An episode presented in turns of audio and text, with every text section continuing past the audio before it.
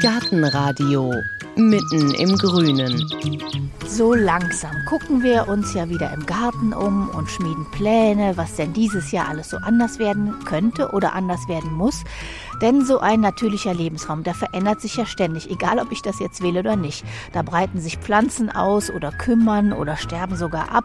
Aus Schattenbereichen werden manchmal sonnige Stellen, wenn ein Baum oder ein Strauch wegfällt und umgekehrt.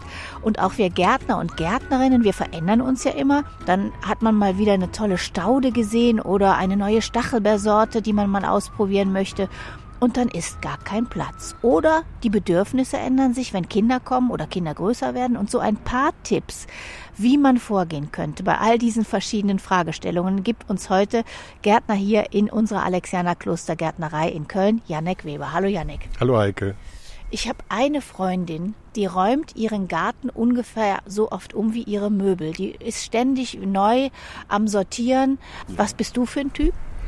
Also eigentlich habe ich auch immer gedacht, es könnte so bleiben, wie es ist, dass man irgendwann einen Punkt erreicht hat und sagt, jetzt ist gut. Aber mittlerweile baue ich auch gerne wieder um. Ich probiere auch gerne neue Sachen aus und dafür muss Altes weg.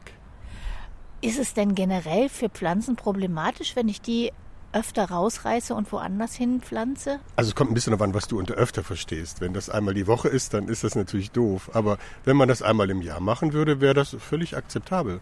Also gerade im Staudenbereich ist das ja völlig in Ordnung, weil Stauden sind ja anders angelegt als zum Beispiel Gehölze. Da ist das überhaupt kein Thema, die rauszunehmen, wieder mit frischer Erde einzusetzen, vielleicht sogar zu teilen, was ja sogar von Vorteil ist für die Stauden. Und ich kann mich erinnern, ich habe auch eine Kundin und die kommt oft, hat auch einen sehr detaillierten Plan und sagt dann, ja, dann setze ich das mal dahin.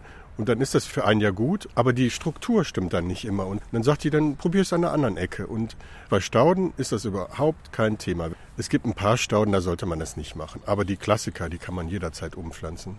Okay, und wir sind heute in eurem Pausengarten, also nicht direkt in der Alexianer Klostergärtnerei, sondern in so einem kleinen Garten mit Tischen und mit Eiben und mit Bäumen und mit Efeu, mit einer Senke noch. Ich gucke mich jetzt hier mal gerade um, ob wir was sehen für unsere erste Fragestellung. Ich sehe aber gerade nichts. Das Thema ist nämlich, oder ist was eingegangen? Ja, hier ist auch einiges eingegangen, ja. Also das sieht man jetzt natürlich nicht, wo wir die Stauden ja im Frühjahr alle größtenteils abschneiden und wieder frischen Mulch drauf machen. Aber uns geht natürlich auch was ein. Hier der Boden ist einfach auch nicht besonders gut und da wird das ersetzt. Ich würde natürlich, wenn etwas eingeht, das ist leider eines der Mankos bei Kunden oft, die ersetzen dann den, zum fünften Mal den Rhododendron an der gleichen Stelle. Das macht eigentlich keinen Sinn, weil wenn man nicht dann die Faktoren völlig ändert, dann macht es keinen Sinn, die Dinge zu wiederholen, sondern dann muss man vielleicht ganz neu denken. Aber wenn man weiß, okay, das ist kaputt gegangen, weil da jemand draufgetreten ist oder weil man den Sommer durch nicht an der Stelle genug gegossen hat, dann könnte man das Gleiche nochmal ersetzen. Aber es könnte ja auch sein, dass ich einfach eine Pflanze erwischt habe, die von vornherein nicht so toll war. Meistens suchen die Kunden ja wirklich eine gute, gute Qualität aus. Also diese Idee, ich hätte jetzt schon eine Pflanze gekauft, die vielleicht schon ein Problem hatte. Die Chance ist nicht groß. Die meisten Fehler werden wirklich zu Hause gemacht. Also entweder hat man die zu lange dann da stehen lassen und nicht gegossen, das Pflanzloch zu klein gewählt oder es ist einfach die falsche Pflanze für den falschen Ort. Wenn man dann sich überlegt, ein Farnbeet in die pralle Sonne zu machen oder eine Blumenwiese in den Schatten zu säen, dann lag das nicht am Saatgut oder an dem Fahnen, sondern das liegt einfach daran, dass es der falsche Platz war. Da kann man natürlich auch so gut pflegen, wie man will. Vieles äh, funktioniert nur da, wo die Pflanze das auch gerne möchte. Dann gib uns doch mal ein paar Beispiele. Welche Pflanzen nehmen es denn übel, wenn an dieselbe Stelle ein Artgenosse hinkommt? Also da gibt es natürlich den Klassiker, die Rosengewächse, alle Rosazeen. Und das ist eigentlich eine riesige Familie, das muss man ja sagen. Das betrifft ja nicht nur Obstbäume, wie zum Beispiel Äpfel, Birnen, Pflaumen, sondern das betrifft natürlich klassischerweise auch die Rosen, sei es jetzt Wildrosen, Kletterrosen oder ähnliches. Aber eben auch zum Beispiel Himbeeren und Brombeeren sind Rosengewächse. Oder auch Brombeeren Erdbeeren. wachsen doch überall. Naja, die wilden Brombeeren wachsen auf jeden Fall überall. Die sieht man auch hier schon mal. Aber wir reden natürlich dann über so eine Kulturform, die keine Dornen hat und extra große Früchte hat. Was veranstalten denn diese Rosacea-Gewächse unterirdisch im Boden, dass die sich in der Familie nicht so mögen? Ja, ja, Das ist eine Familie, die nicht miteinander klarkommt. Die geben Hormone ab an den Boden, die dafür sorgen, dass die Pflanze nicht gut wächst. Was dazu kommt, ist, dass natürlich viele Rosazeen auch gerade bei Erdbeeren ist das der Fall oder bei Himbeeren oder auch bei Rosen, dass die bestimmte Schädlinge anziehen. Das sind oft Nematoden, das sind aber manchmal auch Pilze, aber auch Bakterien, die lagern sich im Boden an und wenn man zum Beispiel eine alte Rose entfernen würde und eine neue Rose einsetzt, dann greifen die auch die neue Rose sofort an. Die alte Rose selber kann noch, wenn Sie die Rose auf den frischen Boden setzen, wo die letzten fünf Jahre kein Rosengewächs stand, dann hat die erstmal am Anfang ein bisschen Zeit, sich da einzugewöhnen, sich zu etablieren. Und dann nach und nach kommen dann auch die Schädlinge in den Bodenbereich und Insekten, Nematoden, die sich dann an die Pflanze anlagern. Aber dann ist die schon stark genug, die Pflanze, um damit halbwegs klarzukommen. Aber etwas rauszunehmen und sofort wieder aus der Familie das Gleiche hinzusetzen, das überfordert dann die Pflanze oft. Und wenn ich sehe, eine Rose, die mickert, ja. und wenn ich dieselbe Rose dann mal rausnehmen würde, bisschen Nematoden abschüttle und wieder reinpflanze, würde das was bringen? Nein, das bringt leider nichts. Zum einen sind Nematoden ganz kleine Fadenwürmer. Was halt was bringen würde, ist, dass man die Erde großflächig auskoffert. Also wirklich dann für eine Beetrose zum Beispiel ein Loch gräbt von 50 mal 50 mal 50 und das dann mit Erde aus einem ganz anderen Gartenteil, vielleicht gemischt mit Kompost oder ähnlichem oder mit einer sterilisierten Blumenerde mischt und dann kann man das an die gleiche Stelle setzen, aber letztendlich ist der Boden ja dann nicht gleich. Man hat den Boden rausgenommen, tiefgründig rausgenommen und durch anderen Boden aus dem anderen Garten ersetzt, um die dann theoretisch an die gleiche Stelle zu setzen, ja. Also das ginge schon, wenn das, ich da unbedingt ja. ein Rosenbäumchen haben genau, möchte, aber dann genau. muss ich eben mehr Aufwand Wenn das betreiben. vielleicht vom Look vom Garten genau in der Mitte zum Beispiel ein Rosenstämmchen hin soll, aber da war jetzt jahrelang eine Rose, ein Rosenbusch, dann müsste man tiefgründig ausheben den Boden und dann aus einem ganz anderen Ecke von dem Garten ersetzen. Jetzt haben wir schon gehört, rosa Zehen passen unter normalen Umständen ja. nicht als Ersatz. Was würde denn passen? Alles andere würde passen. Also wenn man im Obstbereich jetzt ist, zum Beispiel, da hat man Himbeeren oder Brombeeren gehabt, dann setzt man zum Beispiel einen Holunder dahin oder man setzt zum Beispiel Stauden dahin. Aber der Nachteil im Obstbereich ist, dass vieles natürlich sehr eng verwandt ist. Aber es gibt eben auch Ausnahmen. Also man könnte zum Beispiel eine Haselnuss dahinsetzen, wenn man vorher einen Rosenstrauch hatte. Das wäre eine Möglichkeit oder eine Feige. Und im Ziergehölzbereich, wenn man dann ein Rosenbeet angelegt hat, dann könnte man zum Beispiel überlegen, als Ersatz Johanniskraut dahinzusetzen oder Potentilla oder eine Bartblume, die wunderschön im Sommer blüht. Oder man legt halt ein Staudenbeet an. Da gibt es natürlich Klassiker wie Rittersporn oder ähnliches. Äh, was der Gärtner auch empfiehlt, ist, dass man das ein Jahr lang liegen lässt, das Beet. Auch bepflanzt zum Beispiel mit Tagetes und oder Ringelblumen. Und die binden auch diese Schädlinge und auch diese schädlichen Stoffe ein Stück weit. Die muss man dann natürlich, dann macht man die auf den Kompost oder in den Hausmüll.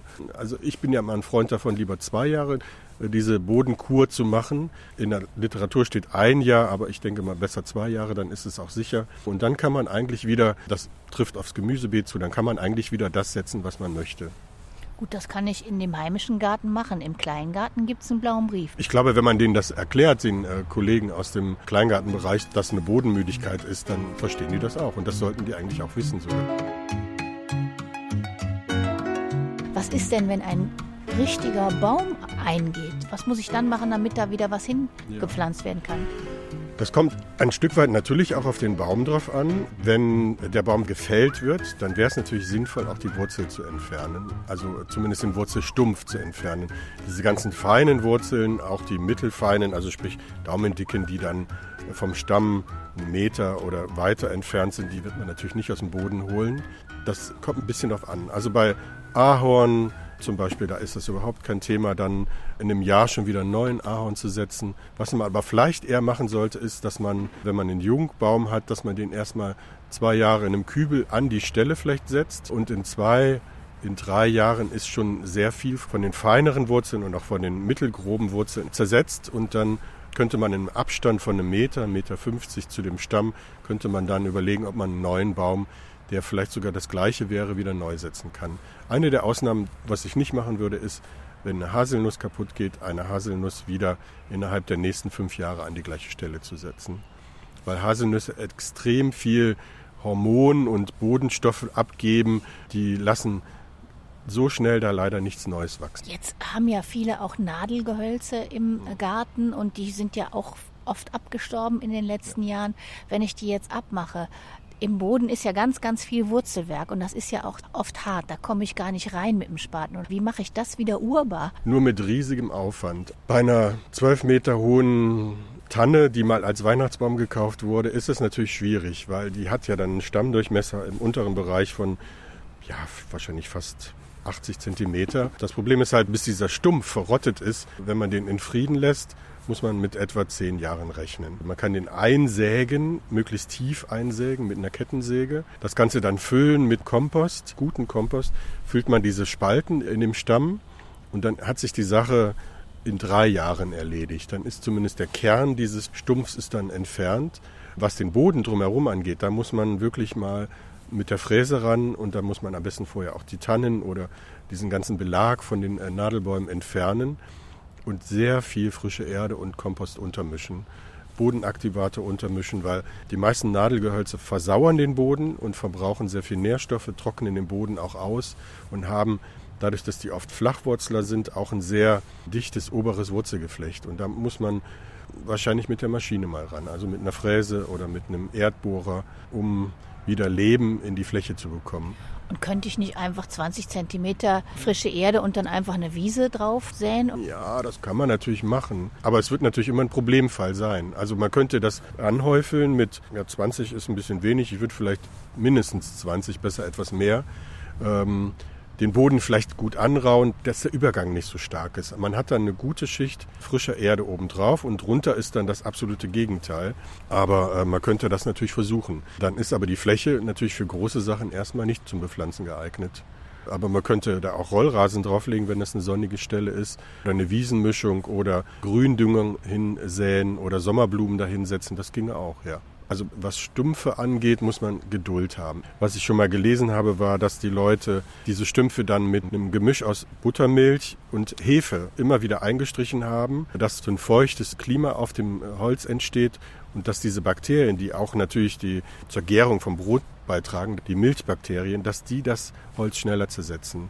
Und ich habe das mal ausprobiert, das muss man nur konsequent immer wieder machen. Also das ist mit einmal ist es nicht getan, sondern wenn man das so alle vier, fünf Wochen macht, dann ist das schon mal ein Anfang. Und vielleicht vorher noch mit der Bohrmaschine so ein paar Löcher reinbohren und dann. Oder mit der Kettensäge, die man ja auch zum Fällen wahrscheinlich dann sowieso beim Baum hatte, Rillen so tief wie möglich reinsägen und dann wirklich dieses Gemisch ständig dann drauf gießen, drauf pinseln. Ja, das ist ein Anfang. Welches sind so die, die häufigsten Pflanzen, die ersetzt werden sollen, wonach die Leute fragen bei euch? Rhododendron, Hortensien, im, im Heckenbereich oft die Kirschlorbeer und natürlich im Nadelgehölzbereich diese Lebensbäume, Scheinzypressen. Das sind so die Klassiker, weil alles, was so den Winter und den Sommer nicht so gut verträgt, das äh, muss ersetzt werden. Zypressenhecke ersetzen ist auch kein Spaß, ne? Nein, nein. Die laugen den Boden aus, die Wurzeln sehr breit und auch dann noch tiefer, als man denkt. Man müsste dann wirklich wenn man wieder neu pflanzen möchte, und das ist ja, dass die Leute nicht sagen, wir machen die Hecke weg und dann lassen wir das fünf Jahre in Ruhe und dann ist der Boden gut. Nee, man möchte ja eigentlich weg und im gleichen Zuge auch wieder eine neue Hecke.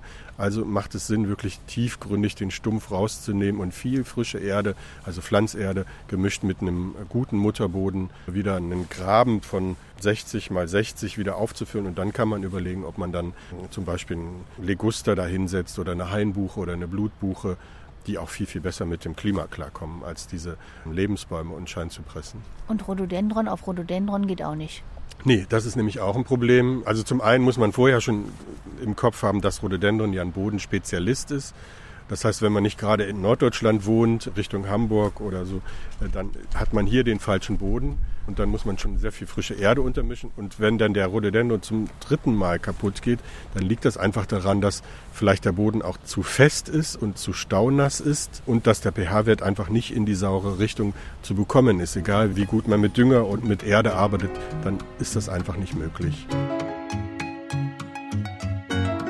Dann kommen wir doch mal zum nächsten äh, Thema. Wir haben es schon ganz kurz angesprochen vorhin. Meine Güte, wie das wuchert. Also wenn man dann Stauden hat, hat sich eine schöne Kombi ausgedacht. Das bleibt natürlich nicht so. Da gibt es die Verdränger, da gibt es die, die einfach nicht wiederkommen. Ganz langsamen, die dann Geduld bedürfen. Und von links kommt dann eine wilde Brombeere und verfilzt alles. Oder Gräser kommen plötzlich, Süßgräser überall. Wie kriege ich denn dann so ein Staudenbeet wieder hin? Das kommt ein bisschen darauf an, was das Problem letztlich wirklich ist. Also wenn einzelne Stauden überhand nehmen, die muss man rausnehmen, halbieren, teilen oder vielleicht über eine neue Art von Füllstaude nachdenken. Kleiner Exkurs, die Leute wollen natürlich schnell wachsende Stauden in einem Beet haben. Deswegen sind ja diese Verdränger oder Eroberer sehr beliebt. Aber letztendlich ist natürlich ein Rittersporn, der einfach Geduld braucht und Zeit braucht, schon das Interessantere als etwas, was überhand nimmt. Also bei diesen Eroberern, die nimmt man raus, viertelt die und das kann man jedes zweite, jedes Frühjahr machen. Wenn man aber zum Beispiel eine Brombeere oder noch schlimmer Gräser zwischen den einzelnen Stauden hat, dann müsste man eigentlich sagen, wir fangen bei Null an. Man nimmt die Stauden raus kontrolliert die sehr, sehr pingelig. Da muss man sehr genau sein. Wenn man dann Girsch oder äh, Quecke zwischen den Stauden hat, dann empfehle ich eigentlich zu sagen, klar Schiff machen, alles wegschmeißen, nichts behalten, weil alles, was man wieder mit ins neue Beet nimmt, ist potenziell ein Punkt, wo sich dann das Gras wieder neu entwickeln kann. Alle Stauden wegschmeißen? Ja. Also da muss man wirklich sehr genau vorher gucken, wo das Gras ist und ob man das wirklich rausbekommt. Also wenn man so ein Beet nach Jahren dann mal kontrolliert und dann sind da viele Grisse dazwischen, dann würde ich wirklich Glasschiff machen. Wo man garantiert weiß, da ist nichts dazwischen, das kann man behalten, ja. Aber ich wäre da lieber etwas radikaler und würde wirklich bei Quecken, Girsch und ähnlichem würde ich wirklich alles raushauen. Ich würde auch das Beet dann sogar noch mal ein Jahr lang unbepflanzt lassen, falls Reste irgendwo, die, die tiefer waren und die nicht zwischen den Stauden sind, da würde ich wirklich äh, Geduld haben. Hm. Das ist schon ein bisschen unbefriedigend. Ja, ist es, kann ich mir vorstellen. Aber ein Staudenbeet, wo man ständig gegen Gräser und gegen Girsch oder Schachtelhalm kämpfen muss, da hat man ja auch keine Freude dran. Da kann man nicht gewinnen. Oder gegen Winde, die auch schon mal aus den Stauden rauskommen. Also was man machen kann, ist, man kann jede Woche, zweimal die Woche durchgehen und das kleinste Unkräutchen, was man sieht, rausreißen. Und dann hat man das in fünf Jahren ausgehungert, wenn man dann so konsequent ist. Aber wenn man dann mal vier Wochen wegfährt und das dann wieder Energie tanken kann, dann hat man wieder fast verloren. Ich glaube, da muss man mal den sauren Apfel beißen, das Beet klar Schiff machen, ein Jahr lang freilassen und gucken, was an Wurzelunkraut rauskommt. Vogelmiere oder sowas, das ist ja kein Thema, das kriegt man ja schnell rausgezupft. Aber auch Löwenzahn kann ja ein Problem sein. Der ist ja gerne zwischen den Stauden, mitten in der Staude. Und da würde ich auch nicht an der Staude hängen. Aber dann ist es ja auch so, wenn ich jetzt Stauden rausnehme, Teile schön sauber wieder einpflanze, gerade wenn die dann auch klein sind, muss ich denen ja ein bisschen Platz lassen drumherum. Ja. Was mache ich dann mit diesem Raum drumherum, wenn ich da nichts hin pflanze oder abdecke, dann ist ja auch gleich wieder genau. unerwünschtes Beikraut dabei. Genau, dann besteht die Gefahr schon, dass fliegendes Unkraut wie zum Beispiel Löwenzahn oder Geum da dazwischen. Was wir nehmen, ist Rindenmulch. Den decken wir mit ab. Da muss man natürlich ein gutes Auge für die Stauden haben, dass man die nicht überdeckt. Der Mulch unterscheidet ja nicht zwischen Wildkraut und Staude. Aber wenn man den Boden abdeckt, wenn die Stauden hoch genug sind und kräftig genug sind im März, April, dann kann man den Zwischenraum auch ohne weiteres dann abdecken. Was auch geht, ist, dass man die Zwischenräume mit Sommerblumen bepflanzt oder besät mit einjährigen Sommerblumen. Man kann natürlich Eisbegonien nehmen und Stiefmütterchen, aber es gibt ja auch noch viel mehr, um die Lücken zu füllen oder Zwiebelpflanzen, die die Lücken füllen. Je enger so ein Staudenbeet gepflanzt ist, desto weniger Unkraut hat man natürlich dazwischen und desto weniger Arbeit hat man. Aber natürlich soll das dann auch nicht ineinander wuchern. Das ist ja der Punkt, muss gut abgewogen werden zwischen Jetzt ist alles noch zu frei, viel zu viel Erde dazwischen und oh, da ist ja gar keine Struktur mehr drin. Ich müsste dem jetzt mal wieder Einhalt gebieten und das eine oder andere rausnehmen und teilen. Dann würde ich sagen, kommen wir zum nächsten Thema. Das kennen bestimmt ganz, ganz viele Leute. Ich nenne das mal, ich konnte einfach nicht dran vorbeigehen. Also das kennen wir alle. Man ist irgendwo, man kauft sich irgendeine Wiesenblumenmischung oder Stauden oder man möchte mal ein neues Obstgehölz probieren oder sogar ein kleines Bäumchen, nimmt das mit nach Hause und stellt dann fest, was man eigentlich schon wusste. Ich habe eigentlich gar keinen Platz. Was mache ich dann? Na, erstmal mache ich es vielleicht in den großen Kübel und stelle es, wenn es geht, auf die Terrasse und guckt, wie sich das entwickelt. Wir haben schon mal Kunden, die kaufen dann trotz mehrmaligen Hinweises eine Walnuss und man fragt sich halt, wo kommt die hin? Haben sie einen Park? Die kann man natürlich eine Zeit lang in einem Kübel lassen und vieles kann man auch im Gehölzbereich durch den Schnitt auch kleiner halten und dadurch länger in einem Gefäß auch kultivieren. Was man machen kann, man kann die Dinge auch umtauschen. Aber ich würde vieles erstmal vielleicht zwischenkultivieren in einem Topf auf der Terrasse. Und dann findet sich wahrscheinlich innerhalb des Jahres oder den nächsten zwei Jahren findet sich bestimmt etwas, was eingeht oder was umgesetzt werden kann. Das kann man nämlich auch mit mittelgroßen Gehölzen kann man das nämlich auch noch machen. Eine Hortense, die nur zwei oder drei Jahre da steht, die kann man noch umpflanzen. Oder ein Johannisbeerstrauch oder eine Forsythie, die könnte man sogar noch deutlich länger umpflanzen.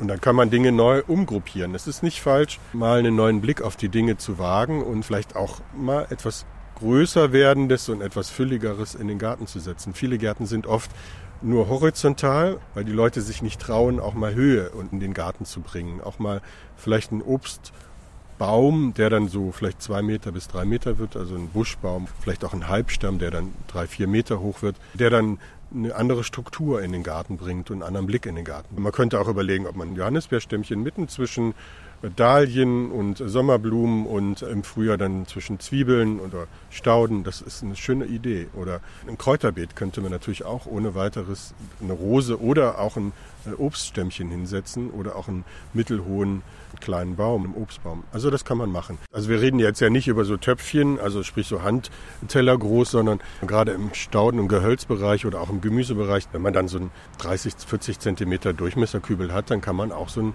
Strauch oder eine Rose oder Gemüse oder Stauden kann man da sehr lange kultivieren. Und Stauden haben ja immer den Vorteil, nimmt man die raus, aus dem Kübel, teilt die und dann hat man einen Teil, den man verschenken kann und dann setzt man die wieder ein. Und das kann ja sehr schön sein. Dann holt man das, was gerade äh, interessant aussieht, auf die Terrasse und wenn es nicht mehr spannend ist, dann setzt man den Kübel vielleicht in einer anderen Ecke von dem Garten und da kann die Pflanze dann in Ruhe ihre Zeit genießen. Also ich glaube, diese Walnuss, die dann zwölf Meter hoch wird, oder die Kastanie oder die Edelkastanie, die man dann gekauft hat, und man hat nur einen 100 Meter Quadratmeter Garten, da hat man sich wirklich verkauft. Also da muss man überlegen, ob man die jetzt die nächsten zehn Jahre in dem großen Kübel hält, aber letztendlich die Langzeitperspektive wird sein, die wird nicht in diesem Garten äh, funktionieren. Allein schon, weil, wenn man sich so einen Walnussbaum in einem 100 Quadratmeter Garten, dann ist der voll. Dann hat man da nur noch Schatten und leider sind die meisten großen Gehölze auch so, dass sie den Boden dann für vieles äh, nicht mehr nutzbar machen. Dann hat man einen Waldgarten mit Farnen und Gräsern und Moosen. Jetzt könnte ich natürlich auch sagen, ich habe mir jetzt ein paar schöne neue Stauden gekauft oder ein Obstgehölz. Ich knapp's jetzt einfach noch mal ein Stückchen von meinem Rasen ab. Was muss ich denn dabei beachten? Da ist natürlich wichtig, dass man den Boden gut vorbereitet. Wenn eine Fläche fünf 10, 20, vielleicht sogar noch länger, eine Generation schon Rasen war, dann ist der natürlich ein Stück weit von der Struktur anders als ein Blumenbeet oder ein Staudenbeet. Wichtig wäre, wenn man einen Rasen zu einem Beet kultiviert, egal ob Gemüse oder Stauden, mit dem Spaten die Grasnarbe wirklich mit den Wurzeln abzuheben, das Ganze mindestens zwei Spatenblatt tief umzugraben oder zu fräsen, dann sehr viel Kompost unterzumischen, so pro Quadratmeter etwa 10, 20 Liter und dann den Boden vielleicht nochmal drei, vier Wochen ruhen zu lassen und dann könnte man anfangen mit Pflanzen. Und dann sind Stauden und einjährige Gemüsepflanzen keine schlechte Idee, um so ein Beet nochmal zur Bepflanzung fertig zu machen. Ja. Mit Gehölzen würde ich dann noch ein bisschen warten, aber für Stauden, die ja nur 30, 40 Zentimeter tief wurzeln, ist das kein Thema. Also so ein Rasen muss man sich dann langsam ja. zurückerobern, ja. wenn man das ja. möchte. Step by Step ist das wichtig, aber es ist eben wichtig, dass der Boden gut vorbereitet wird, weil der meiste Boden unter Rasen ist einfach zu fest, zu lehmig hier in unserer Gegend und der muss wieder mit Nährstoffen und mit organischem Material angereichert werden. Dürfen die Rasensoden, die abgeschnittenen, auf den Kompost? Also wenn der Kompost lange genug liegt und auch genug Wärme entwickelt, dann tötet er auch wirklich alles, was man dann nicht möchte auf dem Kompost, tötet er ab. Wenn aber der Kompost dann nicht lang genug liegt, dann kann es sein, dass man sich dann vielleicht den Löwenzahn, der im Rasen war, oder die Quecke oder Beifuß, dass man sich das dann leider in die Beete holen würde mit dem Kompost. Aber wenn man den Kompost wirklich gut ablagert, auch vielleicht siebt, dann funktioniert das ja. Welche Geschichte fällt dir als erstes bei deinem eigenen Garten ein? Also ich habe bei mir, als ich den Kleingarten übernommen habe, da war wenig an Höhe. Da waren keine Obstbäume drin und keine Gehölze drin. Also habe ich erstmal fünf Obstbäume gekauft. Drei Äpfel und zwei Süßkirschen und noch eine Pflaume. Natürlich war das viel zu viel. Ich stand dann vor diesen kleinen Kirschen und die sind mir wirklich über den Kopf gewachsen. Ich habe die zwar jahrelang geschnitten und versuchte mal klein zu halten, da war natürlich nichts an Obst dran weil durch dieses permanente Schneiden sind das einfach nur Pinsel gewesen. Und letztendlich habe ich jetzt von den fünf Obstbäumen habe ich keinen einzigen mehr. Die letzten habe ich vor zwei Jahren abgesägt, die Äpfel weil es einfach zu viel wurde und zu groß wurde. Ich vermisse es. Und eigentlich, wenn jedes Mal, wenn ich am Obst vorbeigehe, denke ich, du könntest doch noch mal einen Apfel kaufen. Also, Aber den darfst du nicht dahin pflanzen, wo ein ja, Apfel stand. Genau, das weiß ich auch. Und ich habe auch die alten äh, Stämme, ich habe sie wirklich nur abgesägt. Der Stamm selber war armdick. Deswegen in zwei Jahren wird ja auch kaum noch zu sehen sein, der Stumpf. Aber ich muss mir jetzt schon überlegen, an welche Stelle ich jetzt einen Obstbaum setze. Aber ich habe noch genug grüne Wiese, äh, wo ich dann wirklich auch so fleckenfrei mache. Also auch ein Gärtner muss sich ganz ja. schön überlegen, was kommt denn jetzt. Auf jeden Fall. Auch im Staudenbereich, man hat ja nicht mehr diese English Border, sondern man hat ja niederländisch angedacht, größere Flächen von einer Staude. Also man hat ja 20, 30 von, von einer Sorte und nicht nur drei, vier. Und das versuche ich jetzt in meinem Garten auch umzusetzen. Und da bin ich aber ziemlich radikal, was nicht mehr vom Thema passt, da wird noch mal kurz nachgefragt bei Freunden und wenn da keiner sich meldet, dann kommt das auf den Kompost. Genau, ob die das haben wollen oder die Nachbarn, die Kleingartennacht, da ist man ja schon miteinander so im Austausch, aber letztendlich die Entscheidung ist gefallen. Manches gruppiere ich auch um, aber es gibt eben auch ein paar Sachen, die ich nicht umgruppieren kann, wie zum Beispiel die Pfingstrosen. Äh, die würden mir das ja tot übel nehmen, wenn ich die ständig von A nach B räumen würde. Deswegen bleiben die, die sind so Dauergäste im Garten und die bleiben auch an der Stelle. Aber äh, meine ganzen Storchschnabelarten oder die Schwertlilien, die wandern schon mal im Garten und die kriegen da einen neuen Platz und da einen neuen Platz und manchmal vertue ich mich in der Höhe auch, wenn man die im Frühjahr sieht, gerade die Schwertlilien, da gibt es ja Zwergformen, die habe ich dann dummerweise natürlich mitten in die äh, Gruppe von den hohen Schwertlilien gesetzt. Da sah man die natürlich nicht mehr. Also muss man da noch ein bisschen umräumen. Aber das ist dann ein Jahr und ich finde auch die Idee gar nicht schlecht, immer mal auch Farben neu zu kombinieren. Und da soll man Mut haben, das einfach mal machen. Ja. ja, dann würde ich sagen, das waren jetzt ein paar Tipps für den normalen Gartenalltag. Was mich besonders freut, dass der beim Profigärtner auch nicht anders aussieht als beim Hobbygärtner, Gärtnerin. Ich sage mal ganz herzlichen Dank, Janik Weber. Danke dir auch. Von der Alexianer Klostergärtnerei hier in Köln. Ich sage auch ganz herzlichen Dank fürs Unterstützen, fürs Abonnieren und Weitersagen und vor allem fürs Zuhören. Mein Name ist Heike Sikoni. Machen Sie es gut. Gartenradio Gezwitscher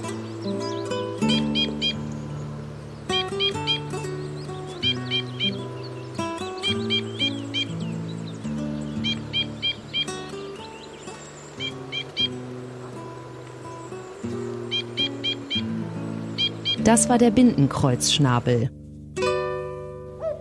Gartenradio Ausblick. In der nächsten Folge lernen wir die frisch gebackene Leiterin der Flora, also des Botanischen Gartens in Köln kennen. Sie heißt Marina Zalicki, sie ist Botanikerin und sie wird uns vor allem erzählen von ihrer Arbeit, die sie vorher gemacht hat, bevor sie nach Köln gekommen ist. Da hat sie nämlich elf Jahre lang als ja, Pflanzenjägerin in den Vereinigten Emiraten und im Oman gelebt und vor allem, wenn sie Saatgut sammeln wollte, dann musste sie den Wetterbericht studieren. Denn wenn es irgendwo regnete, dann konnte sie je nach Pflanze, die sie suchte, abschätzen, wann die Samen zum Sammeln ausgereift sind. Und dann setzte sie sich zusammen mit Kollegen in ein paar Jeeps und fuhr in das Gebiet. Und das konnte schon mal acht Stunden dauern. Und dann blieb man natürlich ein paar Tage und Nächte in der Region. Ja, was ich immer so erstaunlich fand, wenn man morgens aufwachte und so aus dem Zelt kroch und dann sah man all die Spuren im Sand und dann sah man, dass da echt viel los war die Nacht. Schlangenspuren, irgendwelche Käfer und dann war man einfach dankbar, dass man irgendwie in Ruhe gelassen wurde von diesen Viechern. Leoparden gibt es auch im Süden des Omans. Als wir da mal gezeltet haben, hat man dann abends ihn gehört. Man wusste, er war ziemlich nah. Aber wir sind ja nicht in seinen Bereich eingedrungen. Er empfand uns nicht als Gefahr. Also da habe ich auch immer sehr viel Respekt vor.